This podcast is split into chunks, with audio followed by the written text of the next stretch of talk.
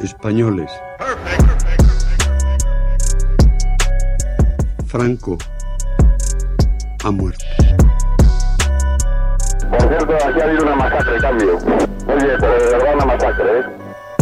El hombre de excepción, que ante Dios y ante la historia ¡Quiete todo el mundo! Dile que acaban de ocupar el Parlamento. ¿Quién lo dice esto? Coño, yo que lo acabo de oír. Ah, amigo, tú eres un mierda. Porque no has creído nunca. Joder, qué bárbaro, oye. No has creído, no has creído nunca. Estoy impresionado. No has creído nunca. Todos contra la reacción. Todos contra el fascismo. Confirmo que he ordenado a las autoridades civiles y a la Junta de Jefes de Estado Mayor que tomen todas las medidas necesarias para mantener el orden constitucional. Es que creo que nosotros estamos para mirar al futuro, para encargarnos de los problemas de las eh, personas, de los vivos y para dejar a los muertos en- que descansen en paz. Oír a un cura decir rojo asesino, todos los rojos son unos asesinos y saber que mi padre era rojo y que lo habían matado. Es por el bien de todos, de todos los infelices que han muerto por Franco.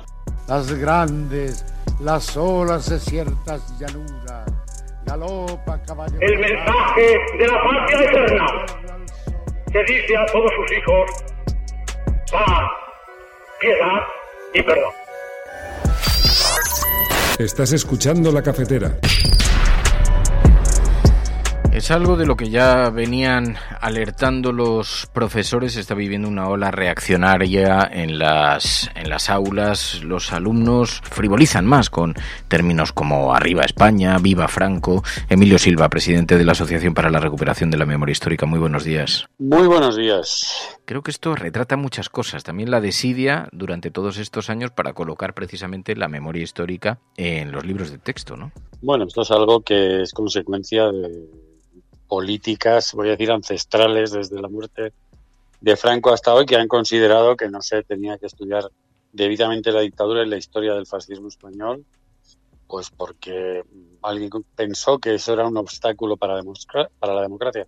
Era un, obs- un obstáculo o un, un cierto obstáculo para las élites, ¿no? Pero evidentemente para la cultura política de este país eh, es algo bastante grave. Yo aquí habla varias veces de esto y que veo que las instituciones no tienen ningún tipo de reacción ante lo que está ocurriendo, ¿no? Bueno, pues una clase, una asignatura transversal de robótica es la respuesta que se han dado para, para mejorar, eh, digamos, el, el sistema educativo, pero nadie está respondiendo a esto, ¿no? De lo que la extrema derecha presume mucho, porque presume mucho, y eso lo saben bien los periodistas que la acompañan en las campañas, y cuando se toman algún café más tranquilo de récord, ellos presumen de lo que está creciendo en los institutos.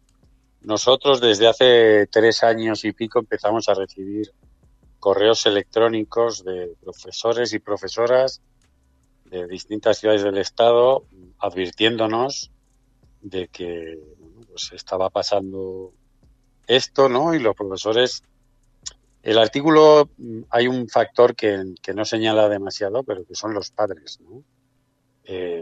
Quiero decir, esto ocurre en las casas, se sostiene en las casas, eh, donde no se educa, donde se deja en la ignorancia, donde simplemente se, se repiten consignas. Y bueno, pues para eso alguien debería tener una estrategia, ¿no? No puede ser que yo reciba un... Bueno, yo estuve hace un año y medio en un instituto dando una charla sobre la asociación en el norte de Madrid y cuando acabé de tener un cierto debate con algunos alumnos, el profesor me preguntó a ver qué me parecía que, que hubiera alumnos en ese centro que pasaran silbando el cara al sol cuando iban por la puerta del departamento de historia. ¿no? También conozco profesores que de repente dos alumnos van por el vacío, abren la puerta de una clase, gritan arriba España y se escapan riendo. O viva Franco. Eso que había estado inhibido mm, durante años ahora se está convirtiendo incluso en una especie de forma de rebeldía.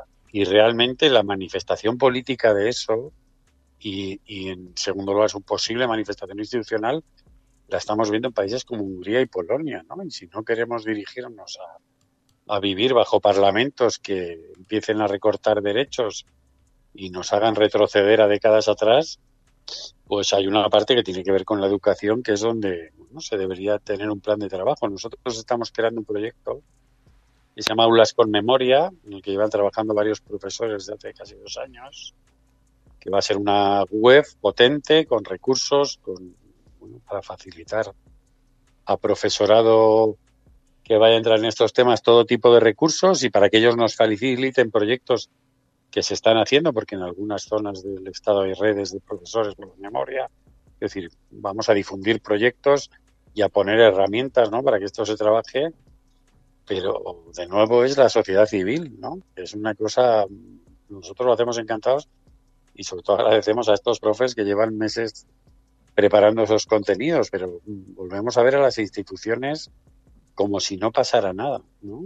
Es como, bueno, más o menos eh, yo lo asemejo un poco también con el calentamiento. Yo realmente no he visto, no sé, un monográfico en el Congreso sobre el calentamiento, ¿no? Un debate para ver monográficamente, en vez de cacarear de la sequía, cacarear de la energía, un debate para que se tomen medidas eh, radicales como está siendo el proceso de calentamiento de radical, ¿no?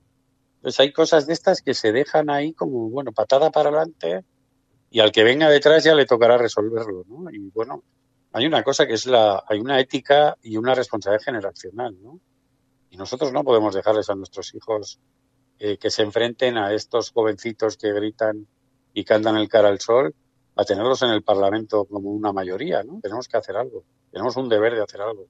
Y quienes están en el gobierno, en las instituciones, también tienen ese deber y no puede ser que, que lo mire para otro lado, quizás con la idea de que el ruido que hace la extrema derecha me moviliza el voto en unas elecciones. ¿no? no se puede ser así de inconscientes. Hay que tener un plan y como yo conté aquí la semana pasada, Alemania, que también tiene su partido extrema derecha, pero con el que no se pacta, pues tiene, por ejemplo, una ley que obliga a todos los chicos de 14 y 15 años a visitar tres campos de concentración nazis para saber lo que fue eso. ¿no? Bueno, pues aquí la obligación parece la de desconocer e ignorar ese pasado. ¿no? Y vamos a ver si eso cambia, porque si no, bueno, pues seguimos expuestos primero a que es muy mucho más fácil un electorado de manipular si es ignorante, ¿no? Eso tiene, es que tiene muchos efectos y muchos trucos, ¿no? Yo puedo ser la presidenta de una comunidad y digo la tontería de una planta para que todo el mundo reproduzca mi tontería de la planta y no está, y así no hablamos de la planta de las residencias de ancianos donde morían personas sin asistencia sanitaria, y todo eso es mucho más manipulable. Y esto debería educarse en los centros. Es decir, debería haber una educación eh, para la ciudadanía democrática que, que enseñe el fascismo. Aquí en Madrid, por ejemplo, hay un campus de una universidad norteamericana que tiene una asignatura que se llama Fascismos Comparados. Pues no entiendo por qué esa asignatura no puede estar en todos los bachilleratos de este país. Eh, me decía precisamente el otro día una, una, profesora que quería contactar contigo porque decía que quería eh, organizar una charla para los alumnos, em, pero ella misma mm, hablaba, alertaba sobre la posible reacción tanto de otros profesores como de parte de los de los padres, porque luego nos encontramos también con esto. Hemos estado leyendo también algunas noticias en estos días de cómo se está imponiendo también en las en las aulas la, la opinión de los de los padres para abordar o no según qué materias, ¿no? Que también mm, debería hacernos reflexionar esto, Emilio.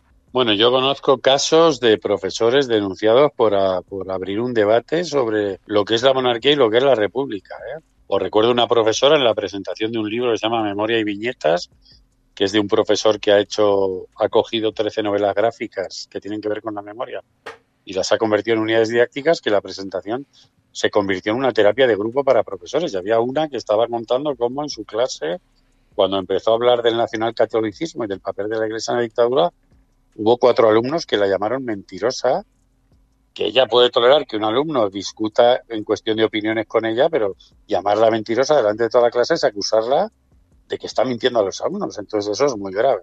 Los mandó a jefatura de estudios. ¿no? Y después de la clase se encontró con el jefe de estudios y hablaron un momento del tema y el jefe de estudios le dijo que aflojara.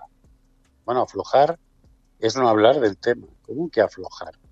Contra el fascismo no se puede aflojar. O sea, no hay nada que aflojar. Entonces, este país que ha tenido un aprendizaje terrible en la dictadura y que es muy fácil de analizar si vemos qué ocurrió, qué hizo el pueblo de España el 18 de julio del 36 y qué hizo el pueblo el 23 de febrero del 81, y todo fue por el aprendizaje de la dictadura, en uno salía a la calle a defender la democracia, en el otro se encerró en casa, aguantó la respiración a ver qué pasaba, ¿no? Esa diferencia sociológica está aquí y tenemos que deconstruirla. No puede ser que nos relajemos y aflojemos ante algo que ya se está viviendo en países de Europa y que yo no quiero vivir, ni que lo viva mi hija, ni que lo viva nadie en esta sociedad.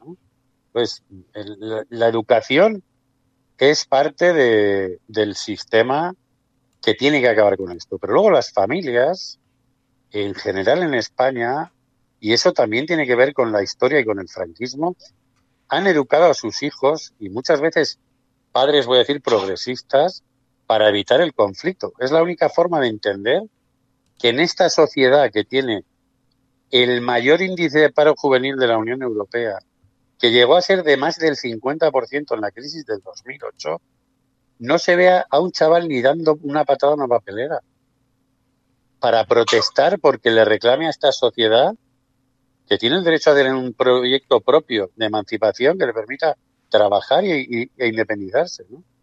¿Cómo puede ser que esté también programada una sociedad para tener esa realidad y no generar conflictos? Para que le retrasen la jubilación hasta los 67 años y no pase nada.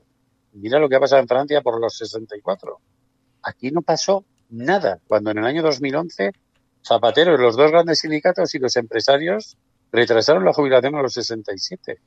Y eso todo es una cultura que viene del franquismo.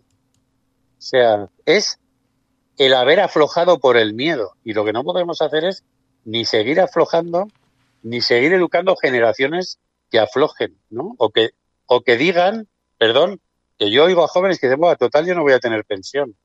Pero tú no puedes asumir eso. ¿Cómo que no vas a tener pensión? Tendrás lo que luches y, lo, y, el derecho que tengas, pero no puede ser que ya hayas renunciado a algo así. Bueno, una ola de, de, pensamiento reaccionario que no solo se ve en la educación, se ve también en la política, en la justicia, en los medios de comunicación. Emilio Silva, presidente de la Asociación para la Recuperación de la Memoria Histórica. Gracias, Emilio. Muchos abrazos a la resistencia. Que no aflojen.